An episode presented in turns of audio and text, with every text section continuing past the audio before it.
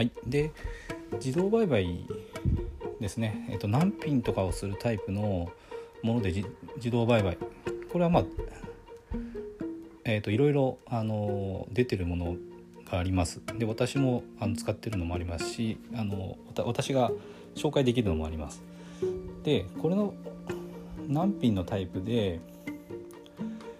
えっ、ー、とまあそうですね。ちゃんと運用しようと思ったら、まあ、一つは単利運用ですね。で仮に、えーと、1ヶ月に2倍になるぐらいの月利が出るとします。月利100%これはあの計算簡単にシミュレーションするためにそういうふうに設定してます。だけど何ヶ月かに1回は全資金がなくなってしまう可能性があるとします。でこれ単利だったら結構簡単で例えば10万円入れて次の月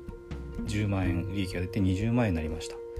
そしたら10万円は出金してまた10万円で運営をすればいいんですよね。で例えば3ヶ月経った時に、えーと、30万円利益が出て40万円になりました。だけど4ヶ月目で全部資金が解けましたっていうと、えー、証拠金で入れてた分だけなくなるので出金してた30万円って残ってるわけですよね。だからそのうちのまた10万円を証拠金に入れてまた運用を始めればいいわけです。でこうやってずっと続けてると、まあ、長い期間が経った後にはえーと、そうですね資金を失う月もあるんだけど増える月の方が多ければトータルでプラスになるはずなんですね。だから難品とかのタイプは、まあ、単利でやるのはすごくシンプルであのまあ使い方さえしっかりしてればあのそんなに危なくはないと思ってます。で複利をしようとした時に何が起こるかっていうと単純にその複利運用するとまあ、出勤しないでずっと複利運用してるといつかゼロになるので結局どんなに利益が途中まで出てても最後に全部ドカーンと失っちゃうんですよね。だからこれはあの良くないですよね。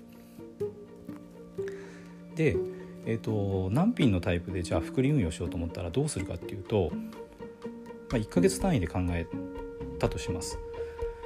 でここにあのバルサラの破産確率の考え方を入れて考えればいいと思ってるんですけども、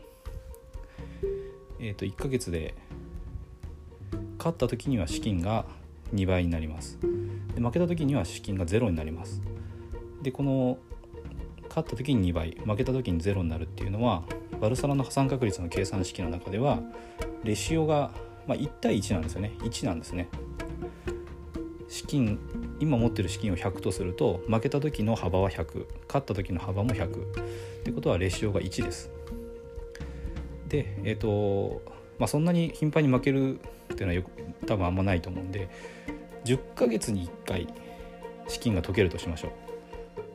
てことは勝率が90%です。1ヶ月の。2倍になる確率が 90%0 になる確率が10%だからバルサラの破産確率の計算式に勝率90%を入れます。これもあの簡単のためにあのそういう単純な数字を使ってるだけなんですけど。でそれであとは資金率ですよね。リスクにさらす金額。だから自分が100万円持ってるんだったらその100万円を証拠金に入れてしまうとそれが溶けてしまう可能性がある。だからそのうちの例えば10万円だけ入れるとか20万円だけ入れるとか。してバルサラの破産確率を計算してやればいいんですね。でえっ、ー、と100万円持ってるんだったら10万円だけ入れてレシオが1で勝率90%だったらこれは破産確率0です。だから資金が増えていくんですね。なのでえっ、とそうですね、まあ、あと資金率20%ぐらいまで確か大丈夫だったと思います。だから、えーと、利益が出たらその利益をトータルの自分の資金の中で、えーと、もう一回計算し直して、えーと、出金しておく分とそのまま証拠金で入れておく分を分けるんですね。そうしてトータルの資金の中の一部これをちゃんとバルサラの破産確率がゼロになるように、えー、とコントロールしながら運用していくとえーと、何品でもですねまあ比較的安全に膨れるようにはできるっていうふうに私は考えてます。参考になると幸いです。